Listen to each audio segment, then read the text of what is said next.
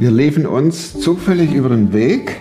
Markus Walter, der Moderator von, oder das Gesicht von äh, Mensch Gott, Mensch Gott, das Gesicht von Mensch Gott.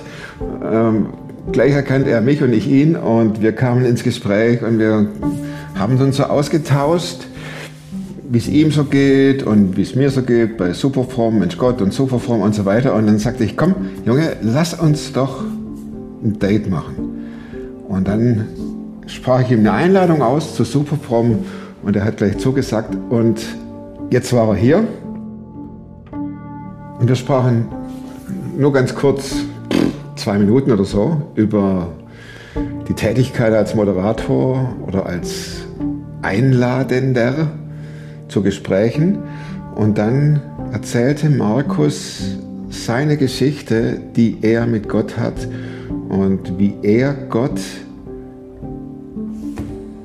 hinterfragt nicht, aber herausgefordert hat in Bezug auf diese schlimme Erfahrung mit dem Tod seines erstgeborenen Sohnes. Der wurde nur 13 oder 14 Monate alt und starb letztendlich in seinen Armen im Kreis der Familie. Und darüber spricht Markus. Und das geht so falsch. Das ging mir so ins Herz, dass ich ihn bat, ob es nicht auch die Möglichkeit gibt, dass seine Frau darüber berichtet. Und die kommt in zwei Wochen, das muss ich jetzt schon sagen. Ne? Also schon mal fett vormerken. Aber jetzt erstmal Markus, der Mann von Mensch Gott, das Gesicht von Mensch Gott, mit Einblicke in sein Leben, die echt herausfordernd sind. Klar bin ich einer, der gescheitert ist. Ich weiß nicht mal, was da läuft und was es ist. Ich bin in der Hinsicht im Moment ein bisschen privilegiert. Der Podcast mit Thomas Mayer. Natürlich denkst du dir dann erstmal, ja gut, der hat auch keine Ahnung. oder was weiß ich. studiert noch Medizin. Ja. Leidet Das hat er im Bett, hat eigentlich ein Hund draufgeschlagen. Egal wie abgedreht das war. Oh, Markus, was glaubst du, wie oft ich am Anfang vergessen habe, den Button zu drücken hier zum, zur Aufnahme? Jetzt wieder? Jetzt läuft er. das Licht ist auch aus. Alles gut, alles gut, alles gut, alles gut. Das Hauptsache ist einfach, hier ist alles. Leben. Ja, Das ist Leben. Ja, speziell. und ich, wir ne? können gute Freunde werden. Wenn unser Leben nicht so voll wäre, Tommy. Ich freue mich, dass der Super Markus aus Mensch Gott da ist. Heute Morgen, heute Morgen, du, jetzt kommt ein bisschen Öl. heute Morgen war jemand da, die sagte, ich finde Mensch Gott super, total genial. Ich auch. Punkt, Punkt, Punkt. Ich auch. Und dadurch habe ich super fromm entdeckt. Sehr gut. Ja, das ist doch gut. Ja, ist der Hammer. Dafür sind wir Echt, da. ja, ist doch gut. Na, herzlich willkommen hier bei Super Fromm. Ich danke Äh, dir. In den Kirchen gibt es ein Stichwort, das heißt Kanzeltausch. Ja. Gemeinde A sagt zur Gemeinde B, hey, kannst du mal bei uns predigen und dann predige ich bei dir. Und die nennen das sogar aushelfen. Und jetzt bist du hier und Ende Februar darf ich zu dir. Freue mich schon jetzt drauf. Hier wird man nicht geschminkt, bei dir wird man geschminkt und das ist so cool. Danke, dass du hier bist. Ich danke dir für das Vertrauen. Sendung ist ja auch immer Vertrauen. Ja, das ist es. Und für mich ist es auch immer mh, ein sich fallen lassen und sich freuen, was erzählt mir mein Gegenüber. Also das ist super. Markus, hast du, wenn du jetzt die Geschichten hörst, das sind ja doch immer auch etliche Hardcore-Geschichten dabei. Gibt es dann Momente, wo du denkst, ähm, ich höre auf, weil es so schwer ist? Es ist immer schwer. Sogar die schönen Geschichten sind schwer. Es klingt ein bisschen komisch, ne? aber ähm, schön ist ja in dem Sinne eine, ein, ein Urteil. Wir urteilen ja über etwas. Also wir haben so einen Maßstab und sagen, das ist schön. Und dann haben wir einen Maßstab und das ist äh, schwer. Ne? Ich glaube, für mich ist jede, jede Geschichte etwas Besonderes. Das passt es besser. Jede Geschichte ist was ganz, ganz Besonderes. Und für mich, mich fasziniert es unglaublich an jedem Gast, was er oder sie mit Gott erlebt haben oder wie Gott sich ihm oder ihr gezeigt hat. Und es gibt Geschichten, sehr, sehr schwere Geschichten, gerade wenn es um intime Themen geht, ja, Schmerz, ähm, Vergewaltigung, Missbrauch, die gehen mir so sehr an den Körper, dass ich dann denke, ich kann das nicht. Nicht, dass ich nicht mehr aufhören, nicht, dass ich aufhören will, aber ich kann das nicht. Es gibt ganz ein paar Sendungen, ich weiß von einigen Sendungen, da hatten wir sogar in der Sendung den Gast, sie war geschminkt, sie hatte eine Perücke auf, sie hat mit, ist mit anderem Namen aufgetreten, weil sie mit ihrer Vergangenheit, ähm, sie wollte das, sie hat das verarbeitet, sie hat das Gott zu Füßen gelegt, den ganzen Schmerz, den sie als Kind erlebt hatte. Aber in der Sendung kam, kamen Dinge raus, die sehr, sehr wehgetan haben. Mhm. Also das hat unglaublich wehgetan und das verletzt mich auch immer in der Vorbereitung. Und die, bei den schönen Sendungen ist es manchmal so, es gibt viele Dinge, die, die wir weglassen, die wir einfach nicht senden oder die wir nicht, die wir in, in dem Gespräch nicht, nicht ansprechen, von denen ich weiß, dass es auch sehr, sehr schmerzhaft ist. Und deswegen denke ich manchmal, oh, machen wir das, machen wir das nicht so. Und wenn du über, so wie jetzt hier bei Superform, über deinen Schmerz im Leben sprechen musst, wie geht's dir dabei? Also, meine Schwester hat Psychologie studiert und als Psychologin hat sie seit einiger Zeit, äh, reden wir über meinen Schmerz, über das, was ich erlebt habe. Und es gibt in der Psychologie den Begriff der Dissoziation. Das heißt, man trennt sich emotional in einer Krisensituation von der schmerzhaften Situation. Und ich entdecke langsam, vielleicht schon seit einigen Jahren, dass es ein Überlebensmechanismus von Markus Ja. Walter war, in bestimmten Situationen, wenn der Schmerz zu groß ist, zu eine gewisse Dissoziation durchzuführen. Also wenn das dauerhaft wäre, würde man sagen, der ist schizophren, Schizophren, der ist abge, genau. abgespalten. Aber es ist ein ganz normaler Lebens Überlebensmechanismus. Und in diesen Schmerzsituationen habe ich festgestellt, wenn ich zurückblicke, dass ich auf der einen Seite sehr intensiv fühle und das abspeicher und mich ganz genau an Situationen erinnern kann und gleichzeitig die Fähigkeit besitze, mich zu beobachten. Das ist dann dieses Dissoziieren und Gedanken schnell, sehr fokussiert, hochkonzentriert Entscheidungen zu treffen, weil da müssen Entscheidungen getroffen werden. Und mir auch zu sagen, ich blicke jetzt zurück und mir auch zu sagen, da komme ich später nochmal zu und da spreche ich später nochmal drüber und Gott, das müssen wir nochmal durchsprechen, darüber will ich mit dir diskutieren und das hat mir so wehgetan, du hast etwas in mir zerbrochen, was bist du für ein Gott? Das sind alles die Fragen, die ich habe, aber in der Situation würde man sagen, wow, von außen gesehen, der ist ganz ruhig und funktioniert. Kannst du darüber sprechen? Ja. Über diesen Schmerz? Ja. Also, weißt du, wie es, ich habe damals, als ich meinen Sohn Nico mit 13 Monaten, mit 12 Monaten beerdigt habe, da habe ich, ähm, unser Uwe Pfingst, unser Bestatter, der hat gesagt, ich habe noch einen kleinen Sarg. Ich habe nie gehofft, dass ich den verwenden müsste, aber ich gebe ihn euch. Und dann habe ich so einen weißen Sarg gehabt und ähm, dann haben wir, Nico ist gestorben, damals Mitte Dezember. Und Uwe hat gesagt, du kannst den behalten, noch ein paar Tage, solange du brauchst. Und dann habe ich den genommen und ich habe geheult und ich habe geheult und ich habe geheult, weil dieser leblose Körper, das ist mein Sohn gewesen, ja, mein erstes Kind. Und der ist dann von Gott nach Hause geholt worden. Und ich habe Gott angeschrien und habe gesagt, Gott, wie kannst du ihn sowas erleiden lassen? Nach, nach der Geburt war er ja 100 Tage im Krankenhaus, 103 Tage im Krankenhaus. Der kam von der Intensiv ja nicht runter. Die Fehlbildung war so immens, dass das eine OP nach der anderen gemacht wurde. Und der hatte so viele Schmerzen und musste immer mit Schmerzmitteln irgendwie vorbereitet werden auf die nächste OP. Das waren Notfall-OPs, dass ich als Vater daneben stand und gesagt, das kann doch nicht wahr sein, das kann doch nicht wahr sein, das kann doch nicht wahr sein. Was kannst du jetzt tun? Was kannst du jetzt tun? Dann habe ich für ihn gebetet, ich habe ihn gesegnet, ich habe ihm Bibeltexte vorgelesen, weil ich davon überzeugt bin, dass, dass, dass das Kraft gibt. Und die Ärzte haben immer gedacht, ich weiß gar nicht, wie Nexi und ich, wie sie als Ehepaar das durchhalten. Ich habe auch nicht gewusst, wie ich das durchhalte. Ich weiß bis heute nicht, ich bin ja hunderte von Kilometern immer von Gummersbach nach Köln, von Köln nach Gummersbach immer wieder hin und her gefahren. Ich habe keinen Unfall gebaut. Ich bin, ich weiß gar nicht, wie das ging. Aber dann ist Nico gestorben, damals, nach 13 Monaten. Und dann habe ich diese ganzen Schmerz von, von meiner Seele geweint und geweint und geweint. Stundenlang waren es für mich, wahrscheinlich waren es vielleicht eine halbe Stunde. Aber die Zeiten waren egal. Es war eine Tiefe, es war, eine, es war eine, ein Moment, wo ich gedacht habe, ich lag auf dem, auf, dem, auf dem Bett, Nico war bei mir. Und ich habe gedacht, ich weiß gar nicht, wie das weitergehen kann und soll. Oder ob es überhaupt weitergehen muss. Und dann habe ich, ich weiß noch, wie ich gedacht habe, Gott, du musst mir irgendeine Antwort geben. Du musst mir irgendeine Antwort geben. Und zwar jetzt, heute hier. Und das war so, nicht mit Wut, einfach nur voller Schmerz. Und dann kam auf einmal der Gedanke, ähm, denk an David. Und dann dachte ich, David, das ist dieser König in der Bibel, im Alten Testament. Und mein Kopf ratterte so. Da denkt man ja erstmal an Löwen besiegen und König Nee, werden nicht, und Goliath. Und Ich wusste nur dieser Moment, wo er selbst um sein Kind weint. Ich habe aufgeschlagen, habe den Bibeltext gelesen und dann habe ich festgestellt, dass der gar nicht so sehr um sein Kind geweint hat, als es gestorben ist.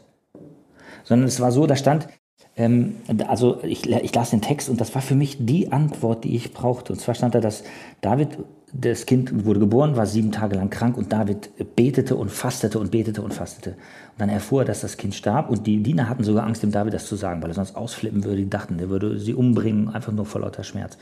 Aber David sagte nur, ähm, macht mir neue Kleider, lasst mir Wasser ein, ich werde mich jetzt baden, duschen und werde mich frisch machen und macht mir Essen. Und dann guckten die Diener den total verwundert an und sagen, ähm, warum? Du hast doch so lange gefastet und getrauert und, und, und jetzt ist er tot, warum, warum trauerst du nicht weiter? Und dann sagt er den Satz, er ist mir nur vorausgegangen, ich werde ihm nachfolgen.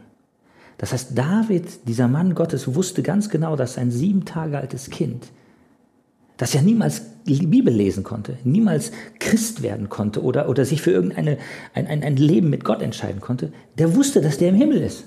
Das war die Antwort. Und seitdem weiß ich, mein Nico René ist mir nur vorausgegangen. Und ich werde ihm eines Tages nachfolgen. Und das war in dem Moment eine Heilung von dem Schmerz. Das, das, ist, das, kannst, du, das kannst du keinem erklären. Ich erkläre das den Leuten und die halten mich für verrückt und denken, oh, krass, ey, der ist, der, weißt du, so, ja, diese Christen, die machen sich was vor und so. Aber was du, was du nicht aus, was du nicht erklären kannst, ist, dass dieser tiefe Frieden, der dann einsetzt oder auf einmal da ist, wo du merkst, ey, es ist alles gut. Das hatte ich schon vorher, diesen Gedanken, alles wird gut. Schon Monate vorher, in all den Kämpfen. Aber in diesem Moment wusste ich, alles wird gut. Er ist mir nur vorausgegangen. Ich meine, was übrig geblieben ist, meine Frau sagte immer, ich darf das nicht so erzählen, aber das ist so eine Todessehnsucht. Klingt ein bisschen doof, ich will mich nicht umbringen, aber ich habe keine, kein, kein, kein, ich muss nicht mehr unbedingt unglaublich lange leben. Ich habe jetzt zwei ja, das weitere Kinder eine. Wiedersehnsucht, Ja, ne? ja, ich will ihn sehen, ich will, ich will bei ihm sein. Genau. Und alle mitnehmen. Alle Menschen mitnehmen. Hey Leute, ey, genau das Gleiche, was Superform macht, macht Mensch Gott. Wir erzählen den Menschen davon, dass es nicht nur ein Leben hier gibt, sondern nach dem Tod, ey, unendlich Party. Im besten Sinne, ein totales Erfülltsein. Wie ging denn deine Frau mit ihm um? Hatte die ein ähnliches Erlebnis? Nee. Nee. Die ist quasi verzweifelt an Gott. Also sie, sie als Frau, Kann man darüber sprechen? ja. Sie hat, auch, das- sie hat das auch in einer Sendung erzählt, in Mensch Gott hat sie das Ah, mal ein bisschen okay. erzählt. Sie, kann, sie wird das auch selbst erzählen. Ähm, sie hat das, also als Frau bist du ja mit diesem Kind viel, viel näher verbunden als wir als Männer. Wir sehen die Geburt von außen, bei ihr ist es Teil des Lebens, sie hat ihn neun Monate lang unter dem Herzen getragen. Dann ist er gekommen und dann war, sie hat das viel, viel intensiver erlebt. Und sie hat geglaubt und war davon überzeugt, Gott wird ein Wunder machen und die Welt wird sehen, Gott ist ein Gott, der Wunder schafft. Und dann ist Nico geboren worden und es war kein Wunder, es war alles schlimmer. So, es ist, dann hat, wir hatten so ein Wusstet ihr vorher schon, dass da ein Kind, euer Kind mit Behinderungen zur Welt Ja, kommt? schwerstbehindert, ja. Schwerstbehindert. In, ab dem fünften Monat wussten wir das. Wir haben im Ultraschall gesehen, dass er als Embryo eine, ein Knäuel von Magen-Darm-Trakt vor sich hatte. Das heißt, der Magen hatte sich nicht geschlossen und das ist eine spezielle Fehlbildung. Auf der Rückseite hatte sich der Rücken nicht ganz geschlossen. Das ist dann ähm, ähm, so eine Zehle. Das heißt, man weiß nicht, ob die Nerven durchgehen. Das kann sein, dass er körperlich behindert ist oder die Beine nicht bewegen kann. Und das sahen wir und alle Ärzte haben immer gesagt, ah, so sehr liebevoll, aber das ist, also solch ein Kind muss heute nicht mehr geboren werden. Ja, also, also das, äh, wir verstehen das, dass das eine schwere Situation ist, aber so ein Kind muss nicht mehr geboren werden. Also vielleicht würden sie, also die haben nie gesagt, sie würden ihm einen Gefallen tun, wenn sie den umbringen. Ne? Nein, nein, das, das kann man ja auch anders formulieren. Ja, ne? ja, aber sie haben aber immer ihr gesagt, sie können wusstet bis zum letzten Tag kommen und wir würden eine soziale Indikation durchführen. Okay.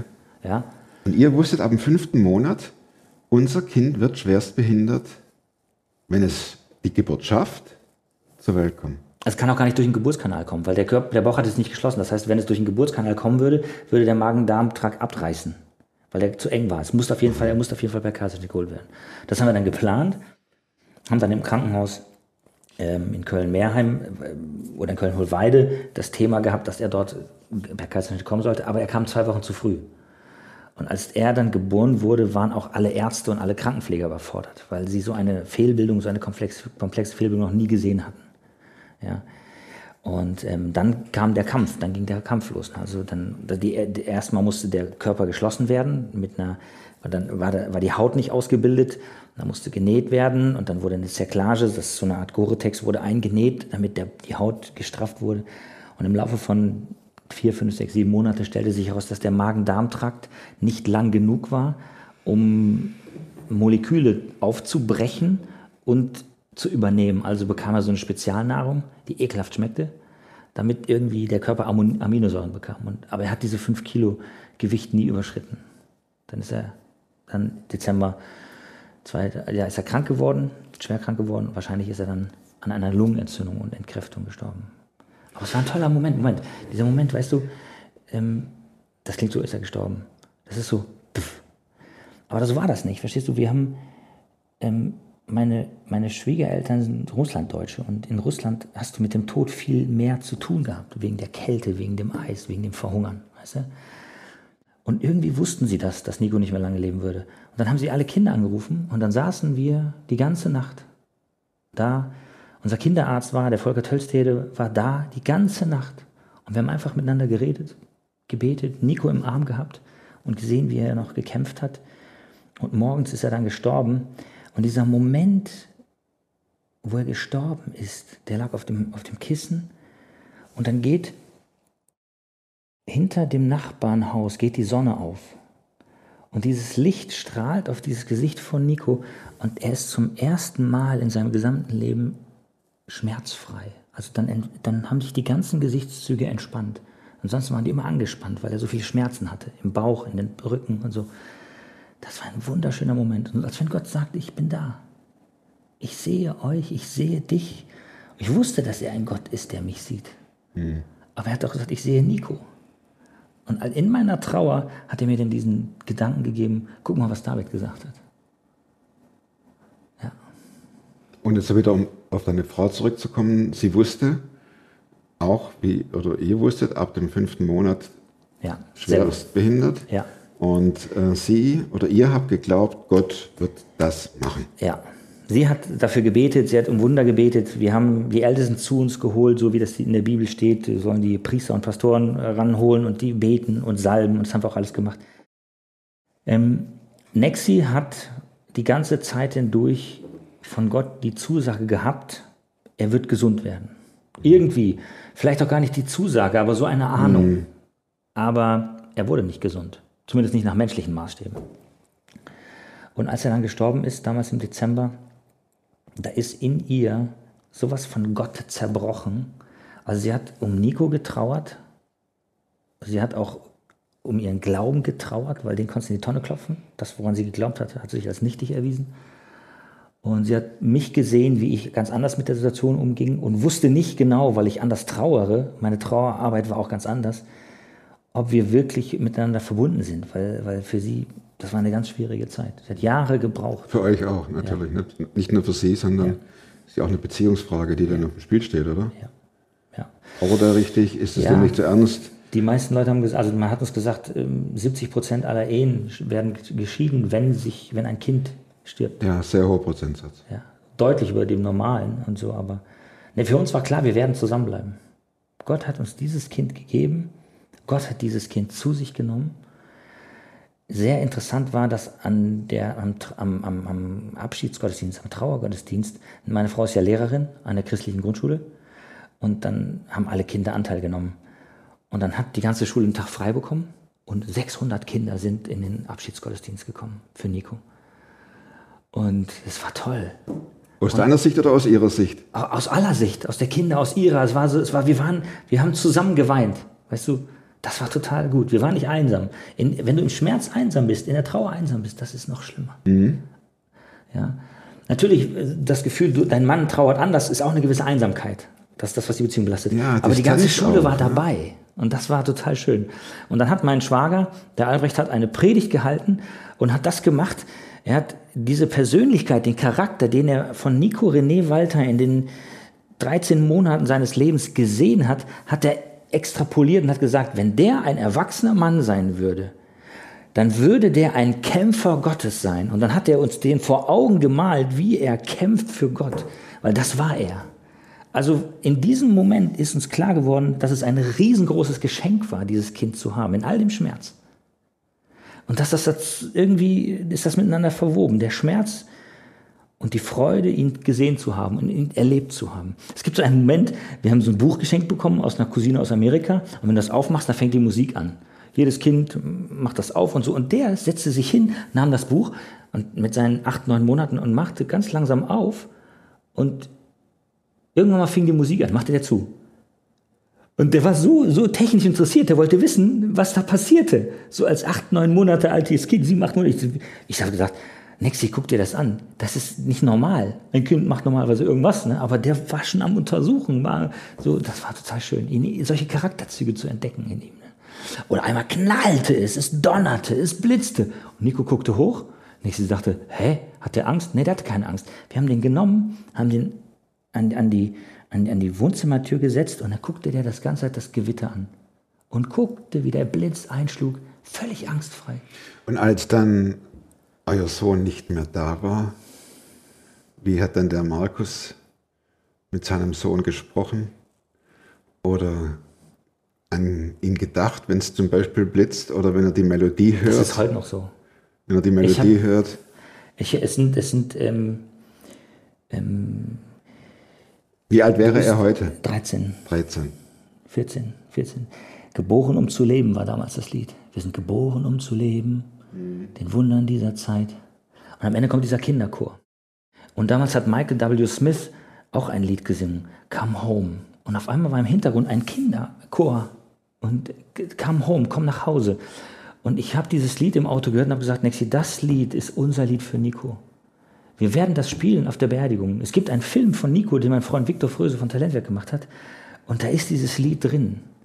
Und es ist genau unser Lied, als wenn andere Kinder, eine Armee von Kindern, die nie alt geworden sind, zu Nico ruft, komm nach Hause. Wir haben eine Ewigkeit, eine Herrlichkeit für dich vorbereitet. Es gibt ganz viele Flashbacks. Ich habe immer noch ganz viele Flashbacks heute, wenn ich an ihn denke. Wenn der Schnee fällt, sehe ich ihn, wie er da vor dieser, vor, dieser, vor dieser Fenstertür sitzt und die ersten Schneeflocken sieht. Oder als sie auf ihn fallen und er guckt sich die an. Also so konnte er schon teilnehmen am, ja. Am Leben. Ja, er war sehr aktiv. Auf und zu machen, ja. registrieren, registrieren da kommt ein Blitzendonner. Nie, der hat, der hat äh, Wäscheklammern geliebt. Wir konnten den mit Wäscheklammern äh, zum Schießen, zum Lachen bringen. Der war am Lachen. Der war aufmerksam. Seine Augen waren klar. Das ist unglaublich. Ganz feines Kind. Nur eben ab hier, ab Brustkorb unten war der wahrscheinlich gelähmt, war der fehlgebildet. Aber im Kopf war der ein, total klar. Der, der, der hat mit uns kommuniziert, der hat uns angeguckt, der hat uns geliebt, wir haben ihn geliebt. Während dieser Liebeszeit war da in dir auch Hoffnung, dass es, dass Gott irgendwas macht, ja. dass es eurem ja. Jungen wieder besser geht? Ja, ja. Ich meine, es, ist, es gibt ja diese, diese Theorien, wo Leute sagen, du musst nur fest genug glauben und dann passieren Wunder. Ja, das hatte ich nicht. Theorien. Ja, genau. Das hatte ich nicht. Ich musste jetzt nicht fest genug glauben. Mhm. Ich wusste, Gott muss nur mit dem Finger schnipsen mhm. oder einfach nur sagen, werd gesund. Dann würde der aufstehen und gehen. Lebtest du in der Gegenwart oder dachtest du oft an die Zukunft, wie wird es mit meinem Jungen? Nee, ich bin voll in der Gegenwart. Ich bin ein Typ, ich lebe immer in der Gegenwart. Ich lebe jetzt und hier. Ich, es ist auch anstrengend, mir die Zukunft vorzustellen. Ich mache das auch, weil, weil ich das so als Arbeitsauftrag empfinde. Aber bei Nico war das so, ich habe im Jetzt gelebt, im Hier und Jetzt. So, als er geboren wurde, war ich da mit ihm, für ihn. Als wir gemeinsam gekämpft haben, als wir im Krankenhaus waren, Tag für Tag, da wir, war ich immer da. Ich habe ich hab gar nicht an die Zukunft gedacht. Ich wusste, mal gucken, welchen Weg, also war eher so, dass ich dachte, mal gucken, welchen Weg Gott gehen würde, um zu zeigen, wie großartig er ist. Und würdest du sagen, dass Nikos Tod dir die Vorfreude auf die Ewigkeit entzündet hat? Noch mehr? Also, das ist absolut, ja. Also, ähm, ich, ich mein, wenn ich Leuten begegne, von denen ich weiß, dass sie sterben werden, dann sage ich dir immer, und wenn ihr Nico seht, grüßt ihn von mir. Wir haben ihn so lieb. Ja, wir haben ihn immer noch lieb. Wir haben zwei weitere Kinder bekommen, Marc und David. Und ähm, wir sagen immer, ihr habt noch einen älteren Bruder. Und die haben das auch als Kinder gesagt. Wir, haben, wir sind drei. Wir Deutschen können damit nicht umgehen. Wo ist denn der dritte? Ja, der ist schon im Himmel. Der ist schon im Himmel, klar. Ja, so ein kleines Kind. Wir Gehört haben ja das- auch dazu. Wir haben das Grab, das Grab haben wir so mit Pflastersteinen gemacht, nicht mit Marmorplatten, sondern mit Pflastersteinen. Ganz kleiner Stein, Nico René Walter, Pflastersteine und haben uns gefragt, warum macht ihr denn Pflasterstein? Ich sage, damit wir mit unseren Kindern eines Tages über dieses Grab rennen können. Und das kann man jetzt. Ja?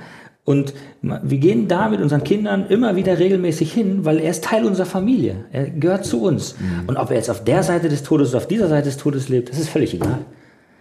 Wir haben ihn gesehen, wir haben ihn erlebt. Mark und Daddy werden ihn erleben, also das sind die Spitznamen von Mark und David. Mark und Daddy werden ihn erleben, wenn sie dann in, in der Ewigkeit sind. Und so, und so sagen wir immer allen, wenn ihr, ihr sterbt, grüßt, grüßt Nico von uns. Wir haben ihn so lieb. Wie geht deine Frau mittlerweile damit um?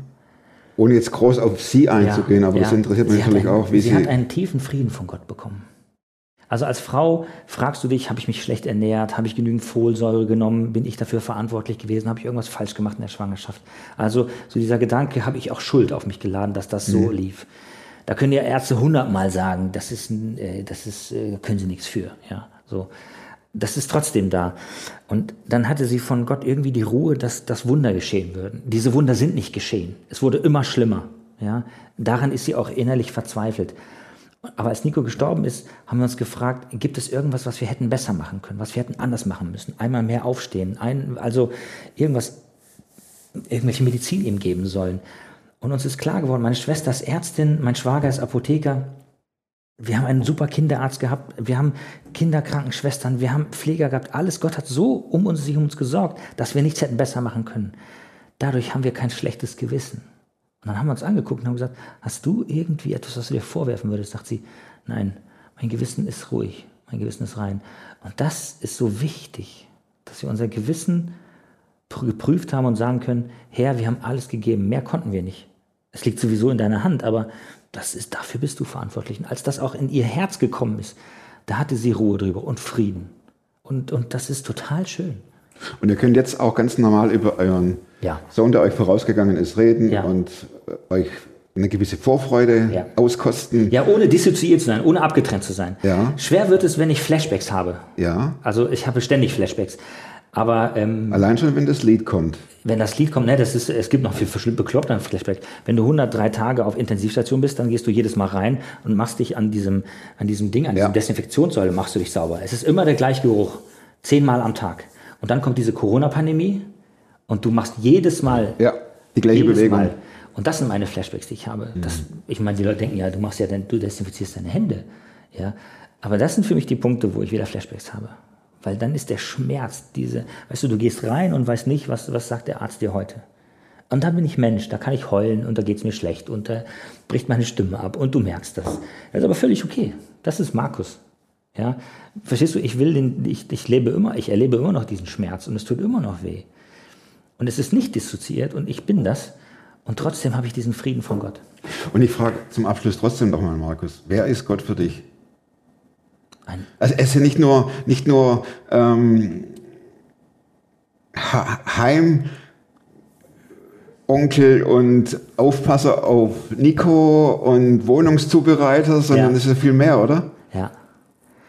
Ähm, ähm, ich, es ist eine Sprachlosigkeit. Ich kann Gott nicht beschreiben. Es ist eher so ein mit mir. Das, Gott ist ein Gott mit mir. Mit mir. Mehr nicht. Kann ich nicht sagen. Immer mit mir. Ich bin immer mit dir. Also Gott schaut mich an und sagt, ich bin, ich bin für dich. Und ich kämpfe für dich und ich schaffe für dich Frieden. Ich bin ein Gott, der mit dir geht. Emanuel, Gott ist mit uns. Gott ist mit mir. Das ist mein Gott. Nicht, nicht diesen, nicht, äh, keine Kategorien. Es ist ein viel tieferes Gefühl, ein viel tieferes Wissen ähm, von einem Durchdringen. Das gesamte Konzept stimmt. Es, es stimmt. Je mehr man sich mit Gott beschäftigt, desto stimmiger wird's. Ja, war das eine Antwort? Irgendwo? Natürlich. Sprachlosigkeit? Natürlich. Sprachlosigkeit ist immer eine Antwort. Sprachlosigkeit ist immer eine Antwort. Was will ich sagen, wenn mir die Worte fehlen? Wir, Ja. wir wollen ja nicht Labertum. Oh, das mache ich genug. Das, das hast du gesagt. Vielen Dank, Markus, fürs mit reinnehmen. Echt, das ist so. Ähm, es gibt Themen, da ist man mehr drin, weil man einfach die Brücke ins eigene Leben hat. Ne? Und so ging mir es jetzt auch beim Zuhören. Ich habe wahrscheinlich selten so wenig nachgefragt, aber äh, ich war ganz bei Ich dir. könnte und dir ich stundenlang erzählen. Also Nico war so intensiv, das war so eine, ein Kriegszustand. Ich, ich könnte dir stundenlang davon erzählen. Deswegen kann ich verstehen, wenn du keine Zwischenfragen stellst. Ja, ich bin einfach dabei. Ja. Spricht für dich. Danke dir. Aber jetzt kommen wir zu meinen vier Schlussfragen und ähm, mal sehen, ob du da auch, ob ich dann auch nur zuhöre mit dem Buch, das du nicht nur einmal gelesen hast, sondern mehrmals. Gibt's das? Ah, ja. Ich, Komm, sag was. Also, also zum Beispiel, ich, ich habe echt gedacht, Alter, Was fragt der für einen Scheiß? ich habe gedacht, wie witzig, weil ich liebe Lesen.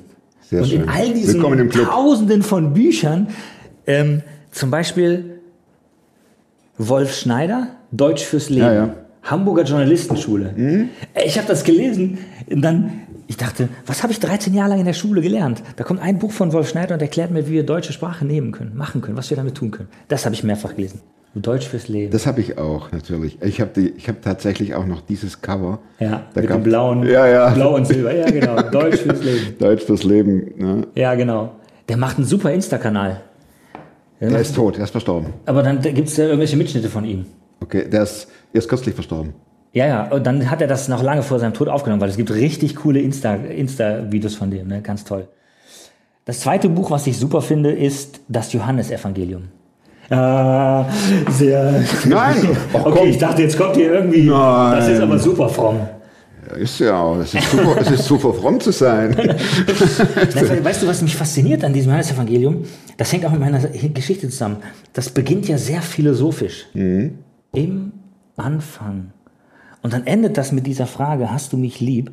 Und zwischendrin ist so eine tolle Steigerung von diesem Leben von Jesus Christus. Dieser Johannes, der Begleiter von Jesus, beschreibt ihn mit so viel Liebe und Wärme, dass ich das mindestens schon 40 Mal gelesen habe, wenn nicht schon 60 Mal. Das ist gut.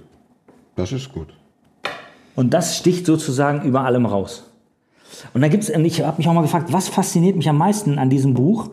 Und es ist tatsächlich diese Stelle, wo Jesus sagt, ich bin der Weinstock, ihr seid die Reben. Ich bin der Weinstock, ihr seid die Reben. Und das fasziniert mich, diese Verbindung, die Beziehung. Da steht nicht, ich bin Gott und ihr müsst funktionieren, sondern da steht, ich bin der Weinstock und ihr seid die Reben. Einfach so. Und ich muss nur an ihm dranbleiben.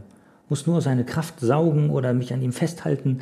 Wobei das noch nicht mal Reben tun, die verwachsen einfach mit ihm. So ist es. Ja, ich muss einfach nur mit ihm verwachsen bleiben, sein, tun, machen. Ja, und das fasziniert mich. Und ähm, wozu kann die Rebe Markus heute leichter Nein sagen als vor fünf Jahren? Ähm, zu Perfektionismus. Ich neige zu Perfektionismus. Ich neige dazu, wenn ich Dinge mache, unendlich lange zu brauchen, um sie fertig zu kriegen.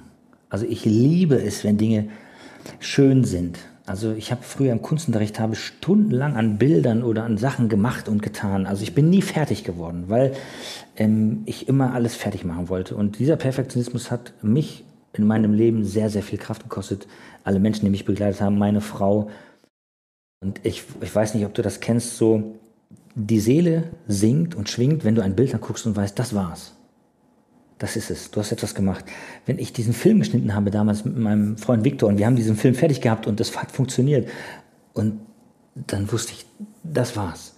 Aber es hat Stunden gedauert, Tage, Wochen, Monate und ich musste lernen, dass das Leben viel, viel kürzer ist und dass es auch, ich mach's mal richtig, richtig gut und geb's Gott und sag so, jetzt bist du für den Rest verantwortlich. Das musste ich lernen. Das war auch kein leichter Schritt. Das ist mein täglicher Ich Kampf. wollte gerade sagen, da ringst du doch heute auch noch damit, oder? Das ist mein täglicher Kampf. Dritte Frage. Welche Überzeugungen, Verhaltensweisen oder Gewohnheiten, die du, in, die, die du dir in diesen fünf Jahren angeeignet hast, haben dein Leben definitiv verbessert? Hängt eng zusammen, äh, kann aber auch was ganz anderes sein. Ich glaube, die, die, die schönste Gewohnheit, wo ich am schönsten, am meisten, ähm, ähm, am meisten von zehre, ist Zuhören.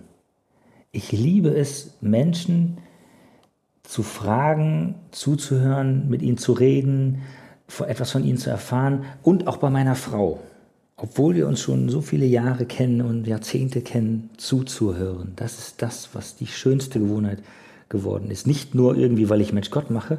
Ich glaube, dass meine Redakteure damals entdeckt haben, der Typ hört gerne zu. Und das ist irgendwie, ja, das mache ich. Letzte Frage. Plakat. Was würdest du auf ein Plakat schreiben, das irgendwo an einer viel befahrenen Straße steht? Was würdest du draufschreiben? Es gibt ein, es gibt ein, äh, wir haben äh, bei Mensch Gott haben wir so einen kleinen, Bla habe ich den? Ich, diesen Einkaufswagen-Chip. Ich habe einen, das ist Gott gibt's echt. Und ich finde den Spruch total cool. Gott gibt's echt. Aber der ist mir zu fromm. Verstehst du? Ich würde nicht so. Three Billboards Outside Wedding, Missouri. Das ist so dieser Film, wo eine Frau. Ja, kenne ich, klar, logisch. Super genial. Mhm. Dann habe ich gedacht, eigentlich würde ich viel eher so. Äh, Gott interessiert sich überhaupt nicht für mich. Gott interessiert sich überhaupt nicht. Und dann QR-Code auf Mensch Gott. Oder super fromm. Oder beide. Oder beide. Kriegen wir hin. Cool, vielen Dank, Markus. Danke dir, Tommy.